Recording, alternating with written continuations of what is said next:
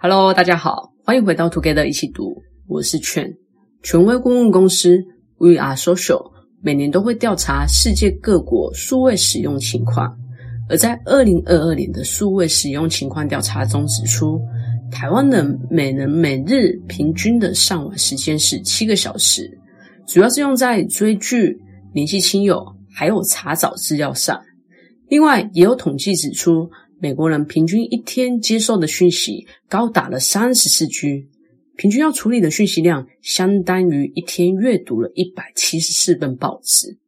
由上述的数据可以得知，我们每天输入的资讯量非常的大，甚至已经到了资讯过载的地步。要如何有效输入吸收到的资讯，已经成为现代人的重要课题。今天要跟大家一起读的这一本书《Input 最高学习法》。它的副标题是“激发最大学习效率的输入大全”，它将教我们如何做最有效的输入。这本书的作者叫华泽紫苑，他是一名精神科医师兼作家，他擅长以浅显易懂的方式传达精神医学还有心理学、脑科学的知识。他被誉为是日本最擅长输出的精神科医师，在网络上的人气有超过四十万人。而他过去写下了三十本书，其中《最高学以致用法》是这一本书最高学习法的姐妹作。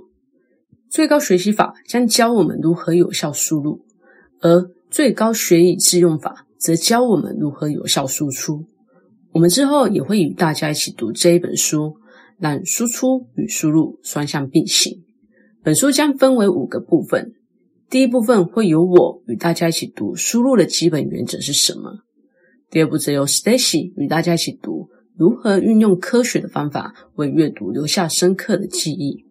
第三跟第四部会由 Paula 与大家一起读如何以聆听来加深理解，并且透过日常的观察化为自我成长的助力。第五步则由 Louis 与大家一起读如何利用网络与数位工具有效地吸收资讯。而艾琳将与大家一起读最后两部，也就是如何激发自身的潜能，做到最有力的学习。听完简介后，不知道你是否已经开始期待接下来的内容呢？那么，就让我们一起开始今天的主题吧。在第一部分输入的基本法则中，我挑了两个我跟 Parkes 的伙伴都觉得非常实用的方法与大家一起读，分别是。放弃真正必要资讯以外的东西，还有以输出为前提的输入术。第一个，大胆放弃真正必要资讯以外的东西。我想先请大家想一下，过去一个礼拜中，在新闻、社群平台还有文章，你听到或看到了什么令你印象深刻的事？请说出十个。那我们会先停个十秒，一起想一下。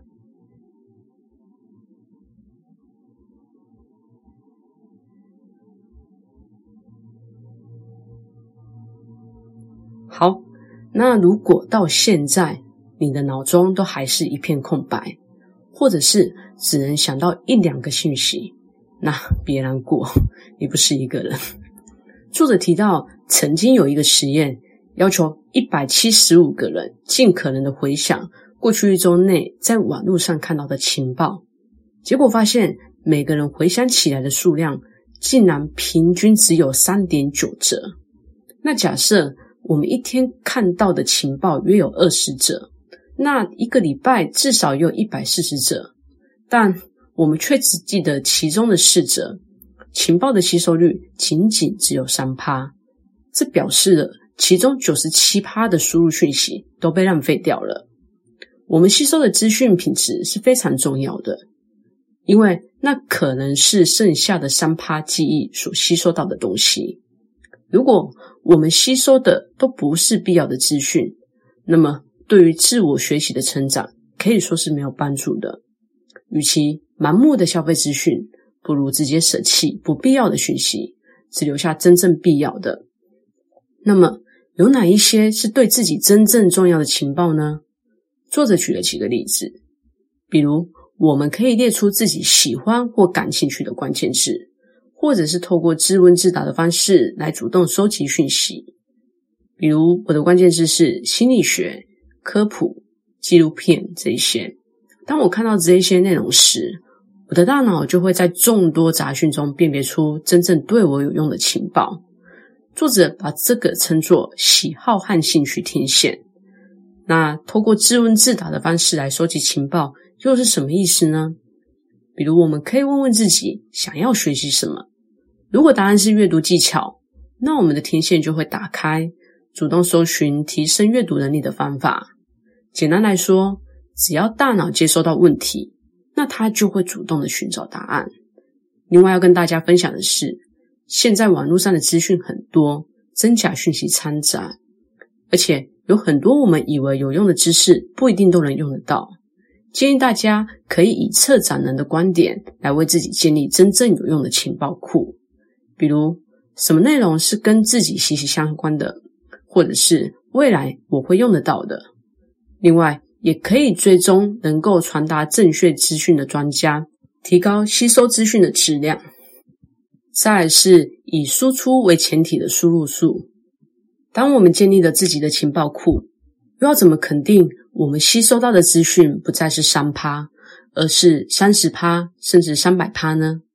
作者提到，我们可以用一个方法来提升输入的效果，也就是以输入为前提的输出数，简称 AD。这个方法是说，将每次吸收到的资讯分享在部落格、社群媒体上。那为什么一定要发布想法给大家看呢？我很害羞啊。大家可以想一下，自己过去在上台报告的时候，是不是心情是很紧张的？作者就指出，以输出为前提的方式会有两个好处。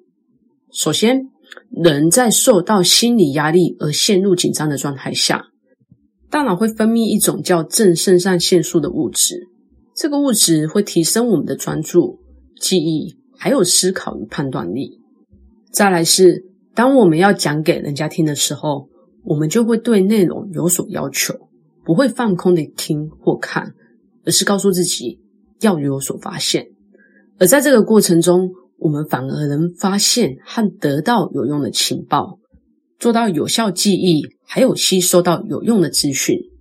像我跟一起读的伙伴们，每次在准备说书时，总是因为要分享给大家书中最有帮助的资讯，而提高了自己在阅读过程中的专注力。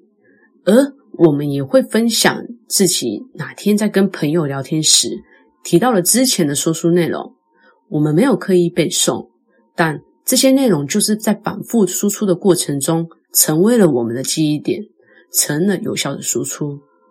希望大家也可以用这一些方法分享吸收到的资讯，不需要追求完美，也别害怕自己写得不好，因为你的每个想法、每个念头都是独一无二的。那以上就是最高学习法第一步。输入的基本法则，我们了解了吸收资讯的前提必须是大胆放弃真正必要资讯以外的东西，而以输出为前提的输入方式，则可以加深我们对资讯的记忆，做到最有效的输入。下一期将会由 Stacy 与大家一起读如何运用科学的方法为阅读留下深刻的记忆。如果喜欢这一集的内容，欢迎推荐并分享给身边也喜欢阅读的朋友，也欢迎在下方留言写下你对这一集的想法与意见。祝大家有一个愉快美好的一天，Together 一起读，与你下次见。